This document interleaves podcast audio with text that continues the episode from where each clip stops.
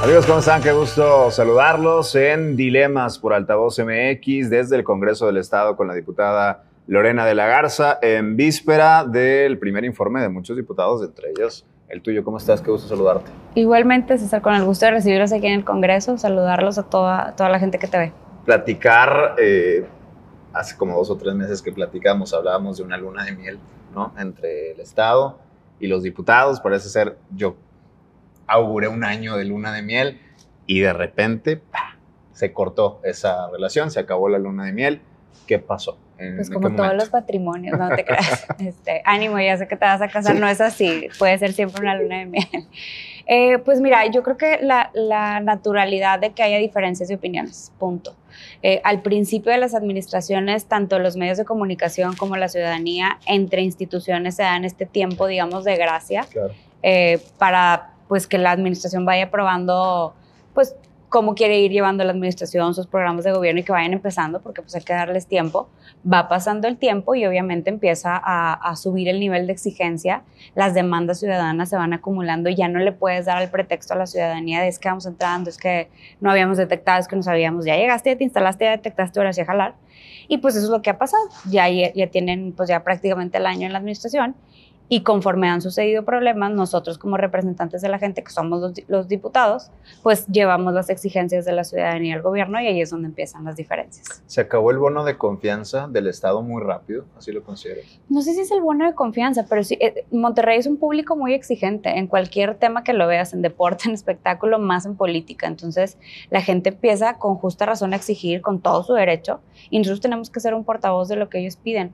No te sé decir si se le acabó la confianza o no, no lo tengo medido, tampoco he hecho encuestas para ver aprobación ni nada, pero sí sé que las exigencias pues sí están todos los días en diferentes temas y nosotros no podemos obviarlo, tenemos que manifestarlo igual que como la gente lo hace en la calle en sus casas. Fueron llegando crisis tras crisis, una más grande que otra, pero la madre de las crisis hoy en día es el tema del agua. El agua. La crisis del agua, que si bien es una crisis a nivel nacional, parece que Nuevo León la vive con, con mayor intensidad hace poquito platicaba y, en Baja California Sur, por ejemplo, tienen años con esta crisis y les llega el agua cada dos o tres días. Sin embargo, en Nuevo León eso no parecía posible de entrada. ¿Cómo ves el tema de la crisis? ¿Qué te ha dicho la gente que representas?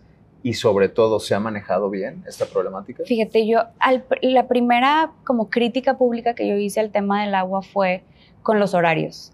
Este, por ahí publiqué un tweet que decía que los horarios de la programación de cortes de agua eran una farsa entiendo el tema de la sequía y de la crisis de agua, pero no, no sé si esto es una grosería, pero no te madres a la gente, porque la gente necesita programarse.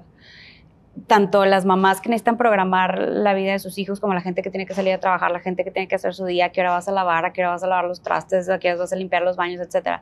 Entonces, la primer molestia fue no estás cumpliendo con los horarios. ¿Y qué recibíamos nosotros? La negativa de no, es falso. Sí, los horarios sí se cumplen. Solo hay un 2% de colonias en donde no se está cumpliendo.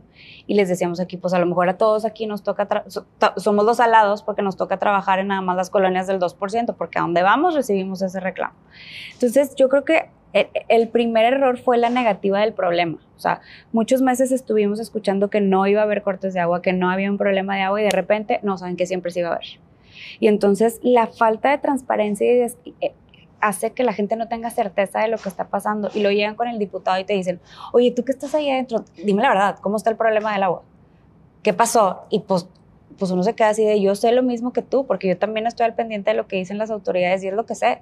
Mandamos a, mandamos pedir o traer, este, es que decir mandar a traer, soy como muy punitivo, pero no, pedimos la comparecencia del, titular de agua y drenaje para que viniera y nos explicara y respondiera algunas dudas que tenía la gente y pues sí, te das cuenta que el problema es mayúsculo y sobre todo que pues no es un problema que se va a solucionar en un fin de semana, ¿verdad? Es algo que vamos a arrastrar un ratito. Sobre ese tema hay formas nuevas de hábitos de vida. Eh, de entrada es cierto que de repente regar eh, el pasto, lavar el carro con manguera, etcétera, eran prácticas normalizadas cuando había agua suficiente, ¿no? Hoy nos obliga esta crisis a cambiar de entrada, por ejemplo, veo que llevabas una propuesta de aguas tratadas. ¿De qué trata eso? Sí, es que a nosotros no nos tocó, o sea, ya sé que ya estoy en la línea de ya no ser joven, pero sí soy joven y no me tocó la crisis de agua de los ochentas. Mis papás sí me platican de ella. Y así era, o sea, durante el día había agua, en la noche no, les cambiaban los horarios. Y esa generación que vivió cuidando el agua, como que después se fue acostumbrando a ya hay agua y no hay problema, y nosotros crecimos sin tener el problema de desabasto de agua en la cabeza. Entonces tú, baños largos, lavarte los dientes con el agua corriendo, regar este, el zacate todos los días, en la mañana y en la noche para que se vea bonito, lavar el carro con manguera, no exigirle a las empresas el cuidado y, el reciclaje de agua, lavar las, eh, las áreas digo, perdón, regar las áreas verdes con agua potable. cuando, cuando llegó toda esta crisis dije yo, ¿qué podemos hacer en tema legislativo? Porque somos diputados, no somos los operadores del Poder Ejecutivo y porque esto a veces se confunde. Pero en la esfera de leyes para poder apoyar la crisis de agua. Y hablando con especialistas nos dimos cuenta de que en el tema del agua tratada hay un potencial número de ahorro de agua muy grande. Te voy a poner un ejemplo. Un hospital que consume demasiada agua porque pues todo tiene que estar sanitizado, todo, el agua purificada y para todos sus procesos. ¿Qué pasa con el agua que ya la usaron? Pues se regresa a la red de agua de drenaje, ¿no? Como agua sucia algunos hospitales o algunas normas sí les obligan a, tener eh, plantas de agua tratada. ¿Y qué pasa con el agua tratada? Pues el agua que tú ya usaste la metes a un proceso de tratamiento de agua, la limpias y después la puedes reutilizar en otro proceso, ya sea en, en, los procesos de enfriamiento, o sea, para usar para los climas, que ahí no, no, no necesitas tener agua potable para porque no es de contacto humano, este, y puedes ahí pues ahorrarte toda esa agua que de otro modo estarías tirando. Hay muchas empresas grandes, sobre todo las grandes que tienen sus plantas de agua tratada, pero no hay ese, esa infraestructura aún para regresarle a la red de agua de drenaje esta agua tratada para que se utilice para otros procesos. Yo le digo a la gente, a mí me sigue sorprendiendo, por ejemplo, y creo que es uno de los grandes errores en la, en la vida de la ingeniería, que utilicemos agua potable para ir al baño, por ejemplo entonces ahí podríamos estar usando agua tratada. Otro error, que reguemos las plantas tanto de casas como de espacios públicos con agua potable. Es un error y es algo que se puede mitigar usando agua tratada. Para eso es esta iniciativa. Porque, ¿qué pasó? Cuando hicimos la declaratoria de la sequía, ¿qué dicen los municipios? Ya no me dejan regar las áreas públicas. Y tú ves los parques ahorita y todos parecen paja, ¿verdad? Todos cafés se les quitó lo verde. Y los árboles, pues poco a poco están entrando en riesgo de morir. Árboles de 200, 300 años. ¿Por qué es importante esto para no escucharme aquí como le coloca hippie este, que quiere proteger los árboles? Pero sí, porque todas esas áreas verdes dan un servicio ambiental y las necesitas para generar oxígeno, para purificar el aire, para dar sombra en esta ciudad que es puro asfalto. Entonces, cuando tú vas a las colonias, los vecinos te dicen, oye, es que hace mucho que no vienen a regar. Y yo, pues sí, porque el municipio tiene, o sea, se rige por la declaratoria de la sequía y no puede venir a regar. Pero si tuvieran ellos su planta de agua tratada, pues te agarras del agua tratada para estar regando estas áreas verdes y cuidarlas de que no se mueran. Ahora, hablando, decía crisis sobre crisis porque llegaba una y tapaba otra, o al menos, si bien no la tapaba, no se le ponía tanta atención. Como el Yumanji. sí, al final iba una más grande, ¿no? Sí. El transporte público si bien no es una crisis que viva particularmente este gobierno, porque el gobierno pasado lo vivió con intensidad y creo que fue pateando el bote, lo cierto es que se vuelve a poner sobre la mesa un posible aumento a las tarifas del transporte público. Incluso veía por ahí que hubo una discusión ahí con Rocío Montalvo, ex Únete Pueblo, de, también en la, antes en la defensa de, las tarifas, hoy en, su función en el gobierno, ¿no? El aumento ¿Es necesario este aumento considerando que tiene pues bastantitos años sin, sin aumentar? Fíjate, en el libro del hoy secretario de Movilidad Hernán Villarreal, antes, cuando yo supe que iba a presidir la Comisión de Movilidad en el Congreso, me lo regaló Carlota Vargas, la licenciada Carlota Vargas, me dijo, este libro te va a servir. Y sí, me sirvió mucho. En este libro de él, antes de que él fuera funcionario, él planteaba que el aumento en la tarifa no es estrictamente necesario para mejorar la movilidad en Monterrey, porque se pueden hacer otros rediseños en cómo operan las rutas para que no tengas que subirle la tarifa al usuario. Porque ¿qué pasa cuando tú le vas subiendo la tarifa al usuario y haces el servicio deficiente y caro? Que se van haciendo de otros mecanismos de transporte privado, o sea, de un carro. Aunque tengan que pagar un crédito y aunque tengan que hacer el sacrificio económico familiar de pagar un carro, porque el transporte ya no le está solucionando su necesidad de desplazarse de un punto a otro. para trabajo, para escuela, para una cita médica, para lo que tú quieras. Entonces, sí, cuando llegó aquí la propuesta del tarifazo, que viene de un organismo que pertenece al gobierno, que es el Comité Técnico del Instituto de Movilidad, nosotros dijimos un rotundo no, porque aparte vienes de dos años de pandemia donde la economía ha sido muy afectada de todos los comercios, de todas las personas, y súmale que estamos en medio de un proceso de inflación que cada rato sube que tenemos expectativas bastante tenebrosas, que la canasta básica, el producto que me digas ya está más caro. Entonces, aparte le vas a subir el transporte, para nosotros no era, y más cuando tu secretaria de movilidad ya te está diciendo que subir la tarifa no es la solución. ¿Por qué de repente sí? Tenemos que ir a buscar esas otras soluciones que él mismo había estudiado y presentado para que no se afecte a la gente y, y tratar de promover que más gente use el transporte público en lugar de migrar al automóvil o al transporte privado de personal, porque eso es lo que tiene la, ciudad saturada hoy de tráfico.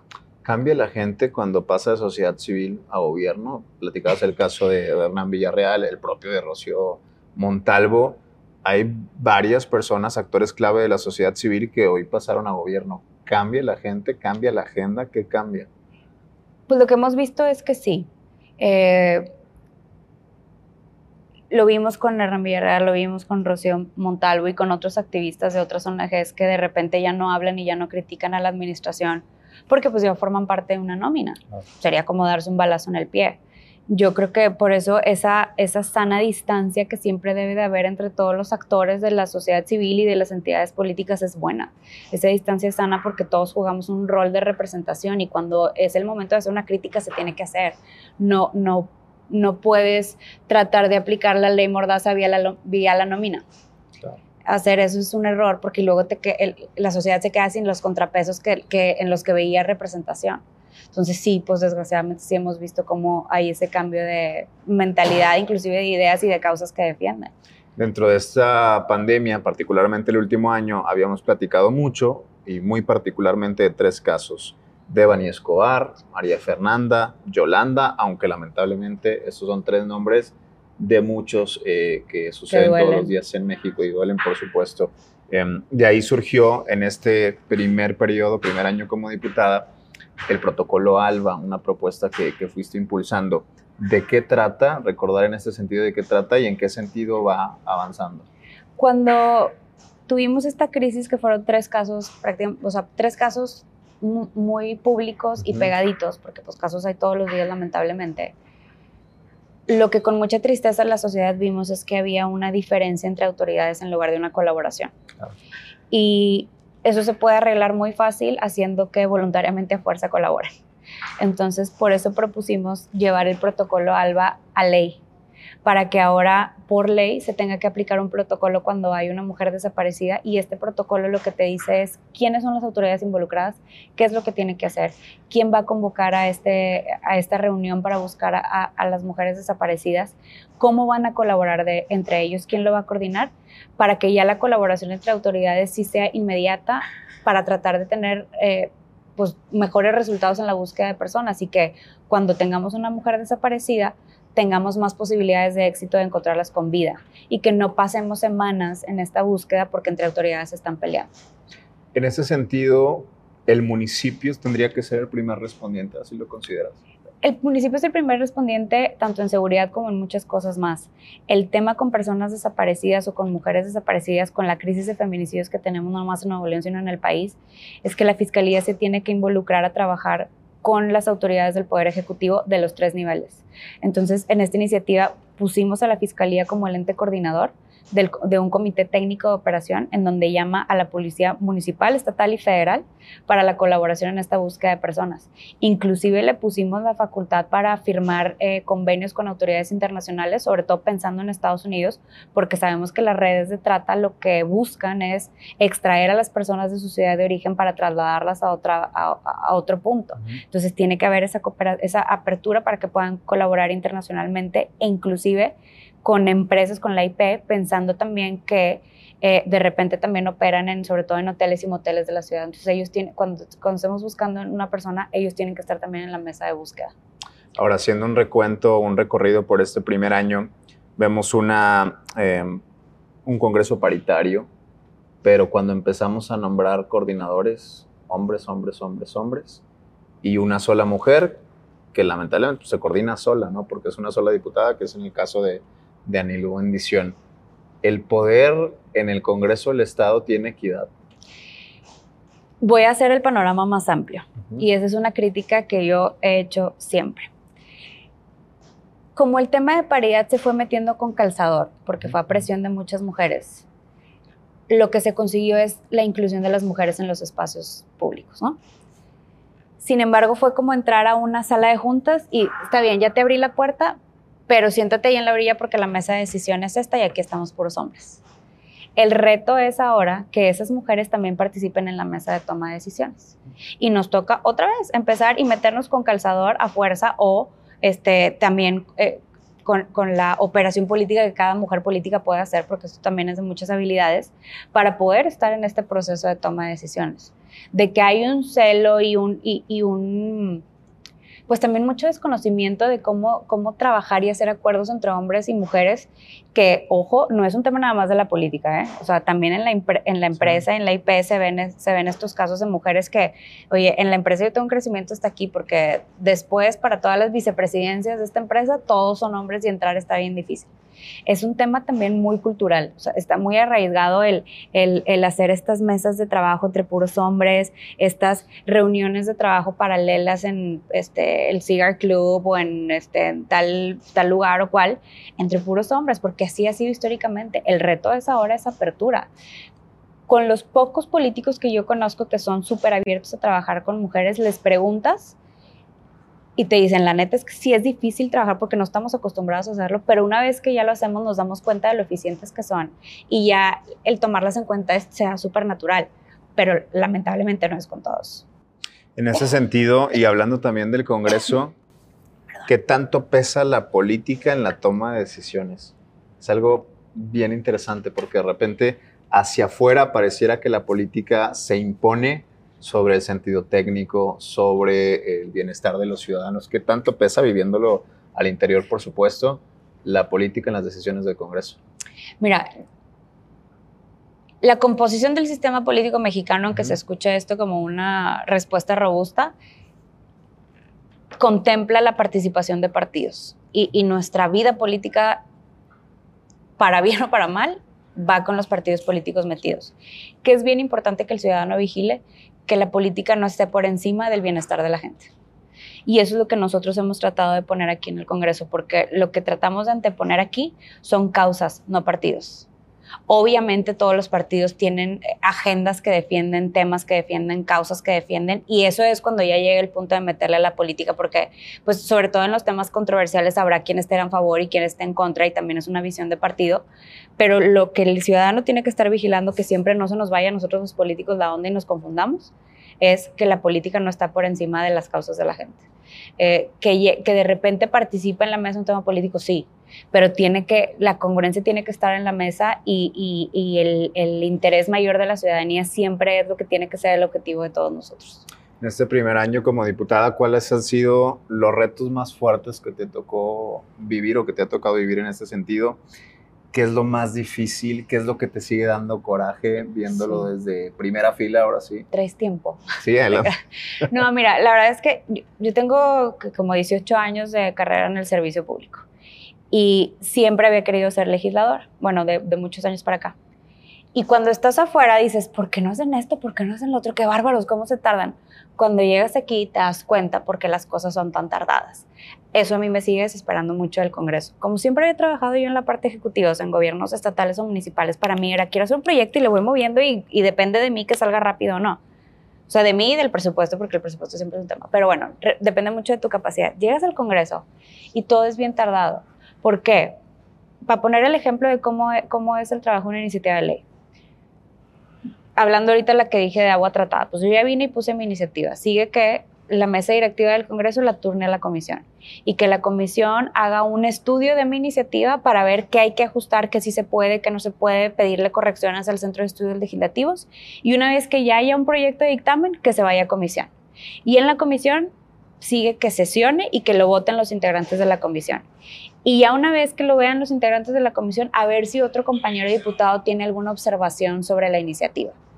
Entonces, si un diputado tiene una observación, pues ahí se puede votar en esa misma sesión o convocar a otra o seguirle o que se deje en pausa la votación, que se suspenda, que se baje el asunto, muchas cosas para después votarla. Ok, se vota. Y entonces hay que esperar la siguiente sesión en pleno para que se turne votación del pleno. Y en el pleno pasas por otro debate porque ahí están los 42 diputados. Entonces ya se vota y luego ahora sí, mándala que la publique el gobierno del estado y que entre en vigor. Todo eso te lo acabo de decir en un minuto, pero eso se puede tardar meses. Entonces, eso es lo que a mí me sigue desesperando del modelo de cómo trabaja el Congreso, que desde mi punto de vista es porque este eh, las instituciones en general en, en México están diseñadas para la realidad del país de hace 20, 30 años, no para lo que vivimos hoy. O sea, yo les digo, ¿por qué me tengo que esperar a que circulen ese dictamen? Ah, es que tiene que publicarse aquí en los estrados que son físicos. Eso es un pizarrón que está por aquí donde publican las, las convocatorias y, documentos. Pues, pues, sí, porque antes tenían que esperarse a eso porque había diputados de otros estados, de otros municipios del estado que tenían que avisarles de que, oye, tú diputado que vives en Doctor Arroyo, hasta que te vengas para acá y veas esta notificación y firmes este papel, este, o tengo que esperar a que venga el diputado y que le podamos imprimir o mandar por fax esta iniciativa cuando ahora todo lo puedes resolver en el teléfono. Entonces, esa, esos pasos hacia la modernidad no los hemos dado en la operación de las instituciones en este país y, eso es lo que me sigue desesperando de que el, el, Congreso es muy lento. Pero te repito, o sea, cuando estás afuera es bien fácil criticar, ya que entras dices tú, bueno, pues es que las cosas funcionan diferente. Y en ese sentido de la crítica de afuera hacia adentro, es el rezago legislativo. Parece ser que cada periodo, lejos de acabar con los pendientes, se suman y se suman y se suman y parecen incontables, ¿no? Yo presido la, la Comisión de Movilidad y en movilidad, pues aparte del transporte han llegado muchos asuntos, que el bloqueo, o sea, bueno, la parálisis de la carretera nacional, que proyectos de infraestructura en el norte del estado, en, en, en la carretera Colombia, que el tráfico de Avenida Leones, etcétera. Y, te digo estos ejemplos porque quiero explicar cómo está el tema del rezago. Entonces, yo llega a mí, eh, conmigo la secretaria técnica de la Comisión de Movilidad y me dice, oye, Lore, tenemos 17 asuntos por ver. Un exhorto de la diputada tal, donde le pide a la Secretaría de Comunicaciones y Transportes que arregle ya la carretera. Un exhorto del otro diputado, donde le pide al municipio un proyecto para aliviar el tráfico en tal avenida.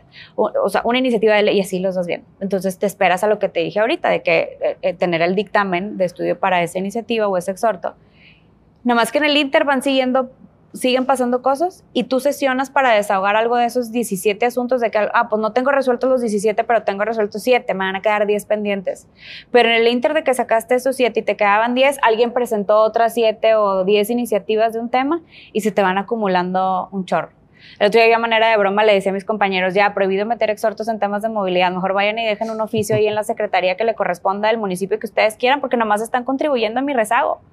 Lo dije de broma, obviamente pueden mandar todos los exhortos e iniciativas que quieran. Pero sí, así es como funciona el rezago eh, legislativo. Entonces, cuando yo, cuando yo llegué a la comisión y vi, oye, asuntos desde la administración de Jaime, ¿qué onda aquí? No, es que este no se pudo sesionar porque no había un dictamen, porque la ley, porque esto y porque el otro. Y así se va haciendo el rezago, que sí es una desgracia. O sea, yo que soy tan de indicadores de gestión y que todo vaya avanzando y que no, no quiero tener nada de rezago, me, me da cringe tener ahí el número del rezago, pero pues así pasa y se va acumulando. Y el diputado sí trata de, estar desfogando su rezago, pero luego se van acumulando más cosas y vienen temas procesales tipo, ah, no puedes sesionar hoy porque hoy ya está lleno con sesiones de comisiones de otros temas. Híjole, no, es que aquí falta el dictamen, falta la aprobación de esto, no lo ha estudiado el Centro de Estudios Legislativos por X otro tema y pues se te va acumulando.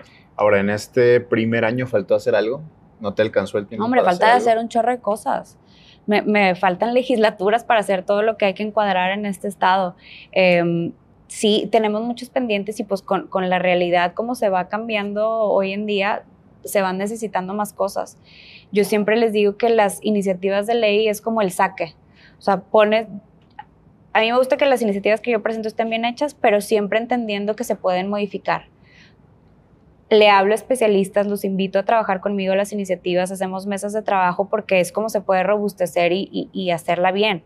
Entonces, es el saque, la presentas, porque para tú estudiar un tema tiene que partir de la presentación de una iniciativa. Entonces, yo ya presenté la agua tratada, por ejemplo.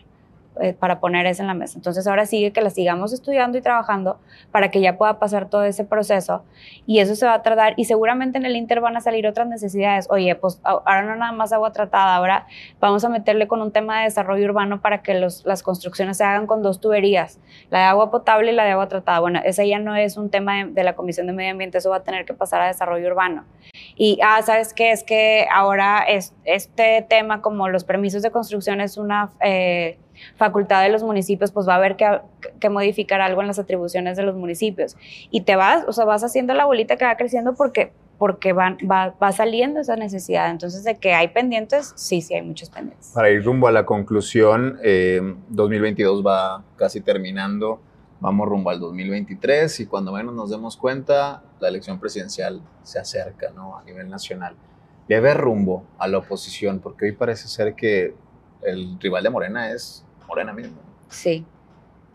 Lo segundo sí, lo primero también.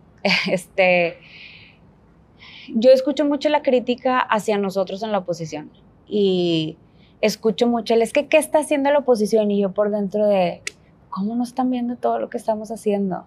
Creo que es mucho error de comunicación de nosotros, de que no hemos sabido socializar lo que estamos haciendo para hacerle frente eh, al, al gobierno, en lo local y en lo federal también yo les decía a, unos amigos con los que platicaba el otro día, ¿qué más quieres que haga la oposición que frenarle las atrocidades de iniciativas que quiere hacer el presidente? Porque somos oposición en legislativo.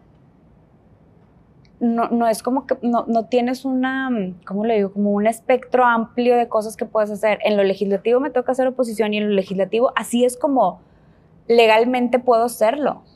Obviamente en el discurso ahí es donde tienes como mucha amplitud, pero les digo, a ver, tú me dices qué está haciendo la oposición, dime a cuántos diputados de la oposición sigues. Ay, no, es que a mí me va a aflojar a la política. Entonces, ¿cómo te vas a enterar? ¿Lees el periódico? No, no lo leo. ¿Cómo te vas a enterar de lo que está haciendo la oposición? ¿Ves las noticias? No, tampoco las veo. Danos oportunidad de escucharnos para que puedas saber qué está haciendo la oposición por ti y qué estamos haciendo en el trabajo ordinario de todos los días. Pero si el ciudadano tampoco se da la oportunidad de escucharnos, pues cómo se va a enterar y lejos aún, cómo se van a integrar a lo que estamos haciendo como oposición para representarlos. Para mí sí es, yo siempre lo he dicho, el, funcionario público no debe funcionar sin el ciudadano, pero tenemos que aprender a hacer equipo. Entonces tú dices, de, ¿qué es lo que está haciendo la oposición? Bueno, fíjate lo que está haciendo, pero también sugiérame, ¿qué quieres que haga? ¿Cómo te represento? ¿Cómo lo puedo hacer?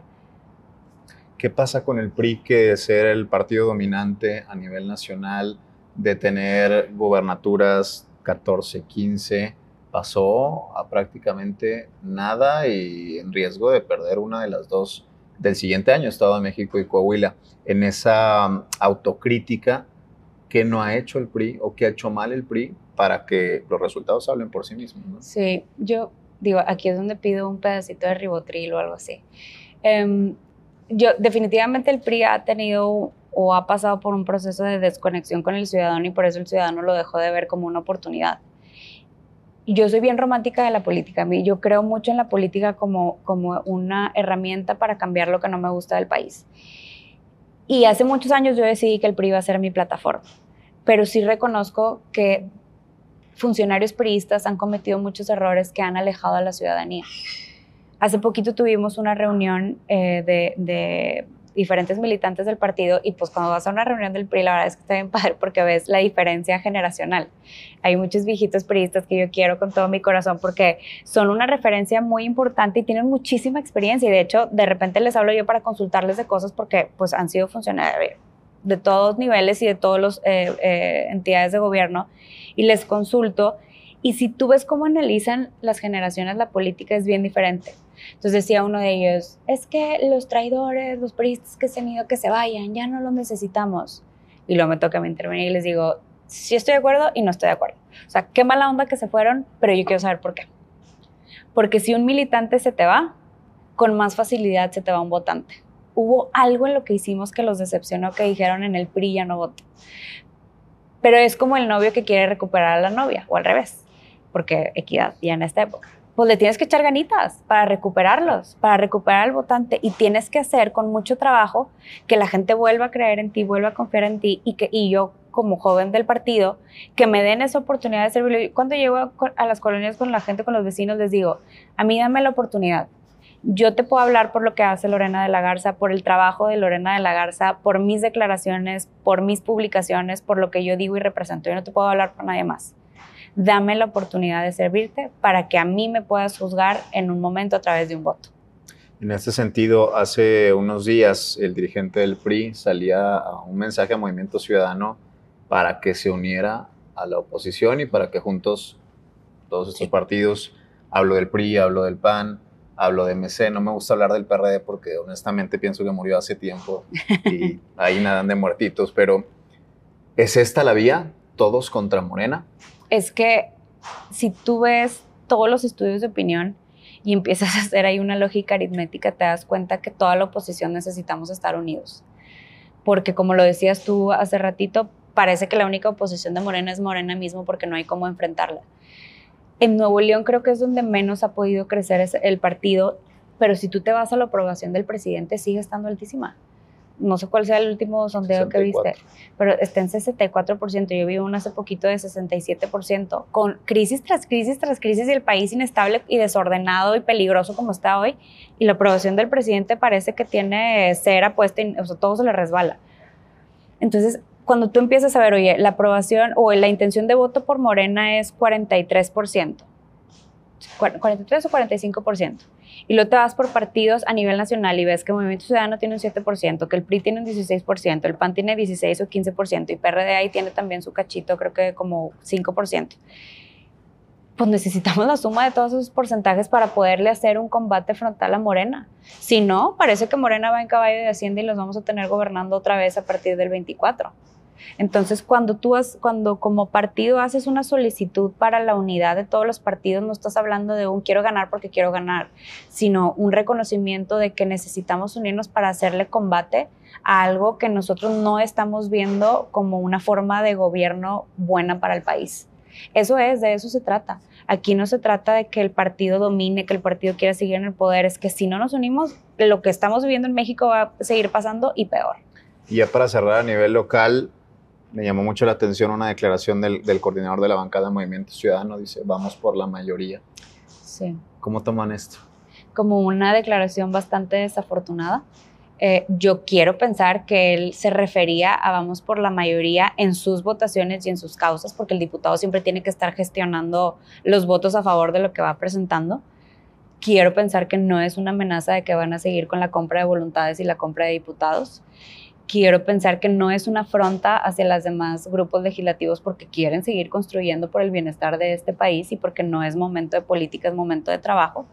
Y quiero pensar que también sabe que está topado, porque hay un principio que se llama la sobrerepresentación, con la que ellos no podrían acceder a más de 12 diputados. Entonces, yo quiero pensar todo eso y que no fue una declaración que es una afronta a las demás fracciones y mucho menos un deseo de no trabajar en equipo por Nuevo León.